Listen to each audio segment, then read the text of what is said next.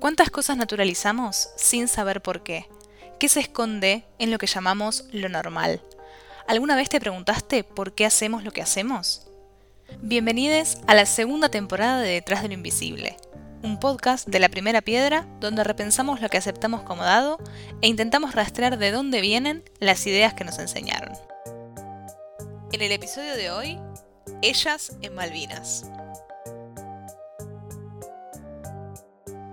¿Qué participación tuvieron las mujeres en la Guerra de Malvinas? ¿Hay un lugar diferente en la historia para las veteranas de guerra que para los veteranos? Todo lo que sabemos de la guerra lo sabemos por la voz masculina. Todos somos prisioneros de las percepciones y sensaciones masculinas, de las palabras masculinas. Las mujeres, mientras tanto, guardan silencio. Es cierto, Nadie le ha preguntado nada a mi abuela excepto yo, ni a mi madre. Guardan silencio incluso las que estuvieron en la guerra. Y si de pronto se ponen a recordar, no relatan la guerra femenina, sino la masculina. Se adaptan al canon. Tan solo en casa, después de verter algunas lágrimas en compañía de sus amigas de armas, las mujeres comienzan a hablar de su guerra, de una guerra que yo desconozco, de una guerra desconocida para todos nosotros. La guerra no tiene rostro de mujer, de Svetlana Alietsevich, 1985.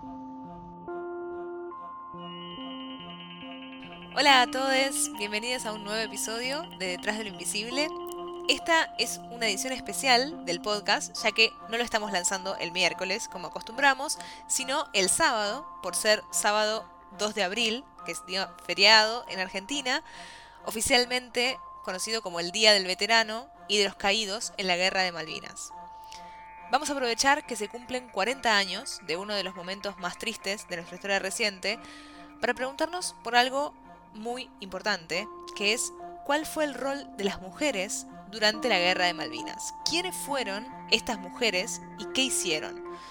Y también pensar un poco lo que decíamos en las preguntas iniciales, qué lugar tiene la historia guardada para estas mujeres que estuvieron en Malvinas. Para eso, como siempre, estoy acompañada de mi compañera Lau. Hola Lau, ¿cómo estás? Hola Lu, muy emocionada de hacer este episodio hoy pero antes de arrancar, les quería recordar que este podcast forma parte de la revista La Primera Piedra, una revista digital autogestionada que la semana que viene ya cumple 8 años y que se sostiene de la ayuda y la colaboración de nuestros lectores. Por eso también es importante comentarles que a partir del día de hoy vamos a estar lanzando un nuevo newsletter para todos nuestros suscriptores que se llama Tu próxima conversación. Hoy sale una edición especial, pero va a empezar a salir todos los miércoles y se trata de historias diferentes, nuevas, que se desprenden de los episodios de este podcast y que nacen de visibilizar lugares comunes que naturalizamos. Sí, así que a partir del día de hoy, como dijimos, todas las personas que estén suscritas a nuestro newsletter van a estar recibiendo la primera edición de ese nuevo newsletter que se llama Tu próxima conversación, que está formado por historias que se desprenden de este podcast y que les permiten también ampliar un poco las ideas que, de las que hablamos siempre. Así que si les interesa suscribirse y de paso apoyar nuestro proyecto, pueden hacerlo en el link que figura en la descripción. La suscripción es a partir de 200 pesos por mes y con esa suscripción van a recibir eh, todas las semanas, los días miércoles, este nuevo newsletter. Si no se quieren suscribir pero quieren apoyar nuestro proyecto de todas formas, también pueden hacerlo a, a través de un cafecito en el que pueden elegir el monto que quieran y colaboran por única vez. Así que, dicho esto, estamos listas para arrancar nuestro episodio sobre mujeres en Malvinas. Bueno, como sabemos, la invisibilización del rol de las mujeres en numerosos episodios de la historia es una constante que hasta hace no mucho tiempo parecía imposible de revertir. Hoy eso está cambiando gracias a las luchas de los movimientos feministas en la sociedad y a la necesidad de desarmar los papeles tradicionalmente asignados por la cultura machista, demostrar la actividad de las mujeres, antes oculta, en todos los ámbitos. En este sentido, la Guerra de Malvinas no fue la excepción. Tuvieron que pasar muchos años para que finalmente se reconociera la presencia de aquellas que tuvieron una participación activa en el conflicto bélico y que fueron excluidas de la memoria colectiva. Para hablar del rol de las mujeres en los conflictos bélicos, hay que ir un poco para atrás, hacer un poco de historia y ver cómo le podemos dar contexto a esta situación. Podemos partir de la base de que a lo largo de la historia de la humanidad, en las guerras los hombres fueron los que formaron parte mayoritaria de los enfrentamientos. Según Joshua Goldstein, el autor del libro Guerra y Género, publicado en el año 2001, menos del 1% de las personas que han luchado en las guerras a lo largo de la historia han sido mujeres. Podríamos empezar por preguntarnos por qué se da esta diferenciación, que es raro que se mantenga a pesar de todas las diferencias que han tenido las sociedades a lo largo del tiempo y de la geografía, esta diferenciación de género se ve bastante tajante. Según Goldstein, el hecho de matar a otras personas en una guerra no es algo que surja de forma natural o instintiva para ninguna persona, independientemente de su género. Pero las culturas han logrado conectar muy eficientemente la idea de la hombría y de la fortaleza con la actividad bélica, para superar esta repulsión natural que cualquier persona podría tener a luchar y arriesgar su vida en un campo de batalla. La propaganda, que ha invitado a través de la historia a los hombres a sumarse al ejército, suele apelar a los atributos tradicionalmente masculinos, como los de la valentía, la fuerza, el honor y el patriotismo, que se diferencian de los atributos tradicionalmente femeninos, de los que mucho hemos hablado en este podcast, que son, por ejemplo, la fragilidad, la dulzura y la inocencia. Es cierto que las mujeres han sido un grupo minoritario al interior de los ejércitos, pero dado que las guerras se han repetido y extendido tanto a lo largo de la historia, es también un hecho que ha habido muchas mujeres que han participado de estos conflictos bélicos. Se puede rastrear su participación, por ejemplo, en las guerras de Atenas y Esparta en el siglo IV a.C. También pasando muchos años, a principios del siglo XX, en la Primera Guerra Mundial, en Inglaterra, las mujeres fueron admitidas en las Fuerzas Reales Aéreas y formaron el Cuerpo Auxiliar Femenino y la Sección Femenina de Transporte, conformando en total 100.000 efectivos. Luego, en la Segunda Guerra Mundial, cientos de miles de mujeres formaron parte de los ejércitos ingleses, estadounidenses, alemanes y rusos. En esta época, y como ya hemos hablado en otros episodios anteriores del podcast, las mujeres no solo se incorporaron a la vida productiva desempeñando trabajos antes reservados para los varones, sino que además ingresaron a las Fuerzas Armadas. Sí, y hoy decidimos abrir el podcast con un fragmento del libro La guerra no tiene rostro de mujer de Svetlana Alieksevich, que fue una ganadora del premio Nobel en el 2015, y este libro es muy interesante y trata sobre la participación de las mujeres rusas en la Segunda Guerra Mundial dentro del ejército soviético. Ahí hubo alrededor de un millón de mujeres que dominaban todas las especialidades militares, incluso las que eran consideradas hasta ese momento habilidades únicamente masculinas.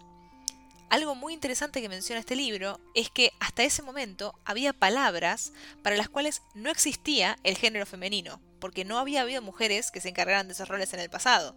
Algunos ejemplos que pone la autora son conductor de carro de combate, infante o tirador. Fueron términos que se incorporaron al vocabulario en ese momento durante la guerra y luego se mantuvieron en el tiempo. Entre las profesiones militares que Alexevich recopiló de las mujeres entrevistadas se encontraban, por ejemplo, francotiradoras, tiradoras de ametralladora, comandantes de cañones antiaéreos y zapadoras. Pero además estuvieron las instructoras sanitarias. Algo importante a destacar es que las enfermeras de guerra han jugado un papel fundamental a lo largo de la historia y que no se les ha dado el peso o la importancia que deberían en los libros de historia que conocemos hoy en día. Y esto lo podemos analizar desde diferentes ángulos. Por un lado, como mencionábamos, su invisibilización por el hecho de ser mujeres en un espacio tradicionalmente asignado a varones y por el otro, también por la invisibilización que atravesó a lo largo del tiempo la profesión de la enfermería a pesar de su importancia. Algo que también está relacionado con los roles de género, ya que históricamente la enfermería se ha asociado a las tareas de cuidado asignadas también tradicionalmente a las mujeres, por lo que existió una feminización de la profesión que alejó de la cientificidad, de la seriedad científica que se, le ha dado, por ejemplo, a la medicina. Una mujer fundamental y considerada precursora de la enfermería moderna es Florence Nightingale, quien se desempeñó como enfermera en la Guerra de Crimea en 1854, donde logró disminuir la mortalidad de los soldados al mejorar la higiene del hospital. Ella pasó a la historia como la dama de la lámpara por sus rondas nocturnas para atender a los pacientes, aunque la realidad es que fue mucho más que eso. Y a pesar de todo esto que nombramos, el trabajo de las mujeres en las guerras, sin importar el rol que hayan ocupado, no ha sido reconocido ni conmemorado en la historia. Hay tradicionalmente una imagen instalada de los hombres que van a la guerra como modelos a seguir en la sociedad, pero en cambio las mujeres, cuyo lugar impuesto históricamente es en el interior del hogar, suelen ser normalmente invisibilizadas y quedar silenciadas en los grandes relatos de la historia. Sobre esto dialogamos con la escritora y periodista Alicia Panero, que investigó sobre la participación de las mujeres en la Guerra de Malvinas y escribió Mujeres Invisibles, un libro editado en 2014 y que tiene difusión gratuita mediante la plataforma Bubok. La invisibilización de las mujeres en las guerras es un tema mundial y en la historia también, como dije antes, la historiografía de neto corte machista, tratando siempre a las mujeres como un apartado y no como parte de la historia de la humanidad. El valor de la enfermera de guerra es incuestionable porque atienden heridos tanto de un país como del otro, sin importar el idioma o el color del uniforme. Sin embargo, no portaron armas y eso parece en un espectro masculino que pierde eh, o hace perder el valor de sus tareas. El trabajo de Panero jugó una función esencial para recuperar la presencia de las mujeres en uno de los episodios más tristes de nuestra historia reciente, ellas se desempeñaron como enfermeras, instrumentadoras quirúrgicas, diplomáticas y técnicas, tanto militares como civiles. El libro de Panero recupera testimonios de muchas de ellas que recibieron heridos, los contuvieron emocionalmente tras ser evacuados de las islas. En estos 40 años me gustaría contar que tenemos 16 veteranas de guerra en la misma condición y bajo la misma ley que los varones desde el año 94. Nunca se las mencionó en un homenaje ellas durante la guerra cumplieron funciones en su mayoría a bordo de buques. Seis de ellas fueron instrumentadoras quirúrgicas en el buque hospital Almirante Irizar y las otras fueron enfermeras, comisarios navales, operadoras de radio y mediadoras eh, en las islas. La única mujer que pisó territorio insular durante la guerra de Malvinas fue de la Fuerza Aérea participando de vuelos de rescate de heridos de Hércules en aviones de Hércules C-130 y la sociedad no la conoce. De las más de 24.000 pensiones de veteranos de guerra que paga el Estado, originalmente no fueron más de 10 las que fueron otorgadas a mujeres. Para analizar este tema hay que mencionar también que, de acuerdo a la ley, se considera veterano de la Guerra de Malvinas a todas las personas que estuvieron en el denominado Teatro de Operaciones de Malvinas, que abarca las Islas Malvinas, Georgias y Sandwich, o en el Teatro de Operaciones del Atlántico Sur, que incluye la plataforma continental, las Islas Malvinas, Georgias, Sandwich, y también el espacio aéreo y el marítimo correspondiente. Pero también están las personas que no entraron en la zona de los teatros de operaciones, pero sí fueron trasladadas al sur, por debajo del paralelo 42, a la región del litoral marítimo patagónico. A esas personas se las conoce como movilizadas. Como mencionó Alicia Panero, el buque hospital más grande que tuvo Argentina, el ARA Almirante Irizar, contó con seis enfermeras quirúrgicas civiles del ejército. Ellas ingresaron al Teatro de Operaciones del Atlántico Sur, por lo que, según la ley, fueron reconocidas como veteranas. También están las enfermeras de la Fuerza Aérea, consideradas de acuerdo a la ley bajo la categoría de movilizadas y por la institución como veteranas. En su libro, Panero cuenta cómo las primeras mujeres que se incorporaron a la Fuerza Aérea eran enfermeras universitarias asimiladas, es decir, incorporadas mediante un curso al ámbito militar. Ellas fueron ubicadas en Comodoro Rivadavia durante la guerra y eran las denominadas continentales. Tenían entre 21 y 24 años y recibían soldados trasladados en barcos y aviones. También están las enfermeras navales y aspirantes a enfermeras que participaron de la configuración de buques en Puerto Belgrano, que atendieron heridos de guerra en el hospital del mismo nombre y que fueron quienes recibieron a los sobrevivientes del general Belgrano. Ellas no son consideradas dentro de ninguno de los dos grupos porque no se movilizaron más allá del paralelo 42 tenían un promedio de 19 años de edad y muchas de ellas tenían 15 y 16 años. De la misma forma que las enfermeras han jugado un papel fundamental en los conflictos bélicos, incluyendo por supuesto la guerra de Malvinas, también fueron esenciales los buques hospitales presentes desde la antigüedad. En Malvinas eran de suma importancia teniendo en cuenta que en las islas no había infraestructura sanitaria preparada y que los hospitales estaban a kilómetros de distancia. Para equipar esos buques no solo eran necesarios los recursos materiales, sino también el personal técnico, de ingeniería, de medicina, enfermería y especialistas en equipamiento. De acuerdo a los testimonios recopilados por Panero, uno de los recuerdos más vividos de muchas mujeres es el de los heridos, llamando a sus madres en cuanto se abrían las puertas del avión. Además de la atención sanitaria, fue muy importante el apoyo y el vínculo emocional que las mujeres construyeron con los soldados. Ellas eran de hecho el primer contacto que recibían después de haber estado en la zona del conflicto. Estas mujeres, que vieron también el horror y la crudeza de la guerra, fueron omitidas en la reconstrucción colectiva sobre este episodio de nuestra historia. Pero, ¿qué fue lo que pasó exactamente? Hablamos también de esto con Alicia Panero. La, invisibilización tuvo que ver primero con que apenas terminó la guerra, todos fueron escondidos y cuando se comenzó a malvinizar y los veteranos generaron un vínculo con la sociedad, las mujeres quedaron fuera de esa, digamos, de ese reconocimiento social, no por, por culpa de los varones, sino por las propias instituciones que las mandaron a la guerra. Eh, creo que el machismo imperante en la historiografía también tuvo que ver mucho en esta invisibilización. Todas estas mujeres eran muy jóvenes al momento de la guerra, hablaron y contaron sus historias cuando pudieron, porque fueron muy afectadas por sus vivencias, y otras lo hicieron cuando se convencieron de la importancia que había tenido su tarea. Como cuenta Panero, hubo un silenciamiento general de lo que sucedió en la Guerra de Malvinas, que para las mujeres fue un silencio por partida doble. Por un lado, por ser mujeres en un ámbito militar y machista, y por otro lado, por las situaciones que tuvieron que vivir. Ellas habían visto de primera mano las condiciones en las que estaban los soldados, mientras que los medios de comunicación, en complicidad con la dictadura cívico-militar, habían construido una imagen completamente distorsionada de los hechos, con mensajes como esa conocida tapa de la revista Gente con el titular que decía Estamos ganando. Siguiendo a Panero, muchas mujeres comenzaron a hablar del tema, incluso luego de más de dos décadas. Había hasta quienes descreían de su propia experiencia, producto de tantos años de silencio. El testimonio que vamos a escuchar a continuación es el de Alicia Reynoso, enfermera veterana de Malvinas, que formó parte del Hospital Reubicable de Comodoro Rivadavia. Yo seguí trabajando en el Hospital Aeronáutico y no se habló más de, de Malvinas, no se habló más de nada. Y en el medio fue mucho olvido. Y yo nunca conté a nadie, además. A mi marido le conté hará 10 años, ya hace ya más de 25, que no sé cómo surgió el tema y le o vio fotos, no me acuerdo bien, y no le había contado yo.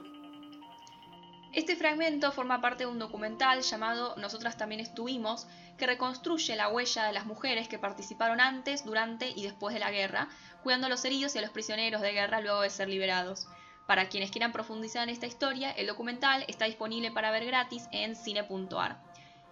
Es importante mencionar que recién en mayo de 2021 Alicia Reynoso consiguió su reconocimiento como veterana gracias a un fallo de la Sala 2 de la Cámara de la Seguridad Social. Y dos meses después, en julio, también se reconoció a su compañera Estela Morales. Hasta ese momento, ambas tenían una serie de reconocimientos administrativos del Congreso con diploma y medalla y de la propia Fuerza Aérea, pero a un nivel inferior.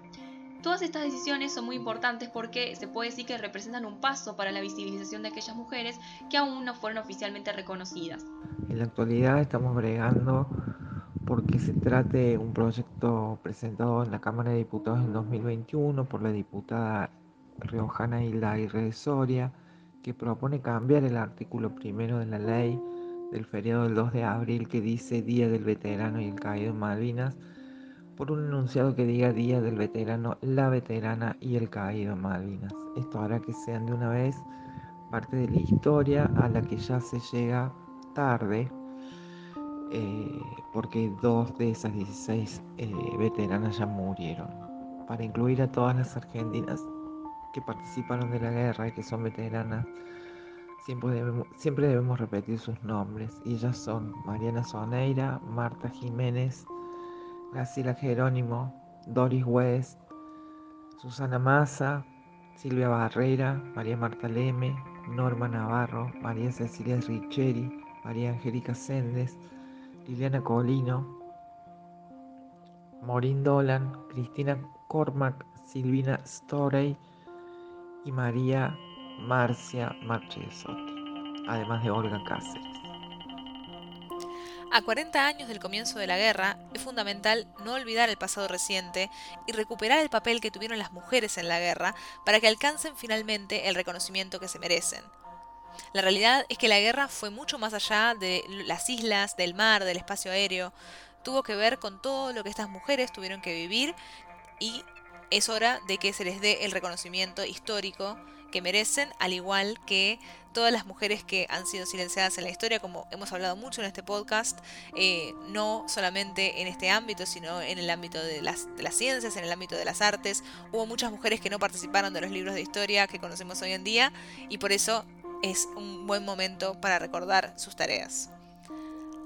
Así que esperamos que les haya gustado este episodio del podcast en un día muy especial. Como dijimos, a partir de esta semana lanzamos también nuestro newsletter, así que esperamos que se sumen eh, suscribiéndose en el link que está en la descripción.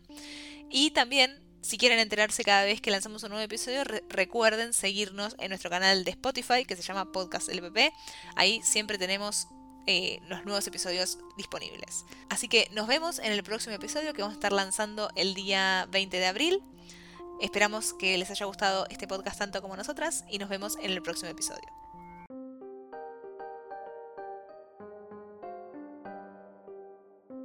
Detrás de lo Invisible es un podcast de la primera piedra si te gustó este episodio y quieres estar al tanto de todas las novedades, te recomendamos suscribirte en el link que figura en la descripción de este podcast para que te enviemos una notificación por mail cada vez que lanzamos un nuevo episodio. También puedes seguirnos en nuestro canal de Spotify, Podcast LPP. La primera piedra está en redes como Revista LPP. Puedes encontrarnos en Facebook, en Instagram y en Twitter. Si te gustó este episodio, nos ayudas un montón compartiendo este podcast y no te olvides de etiquetarnos.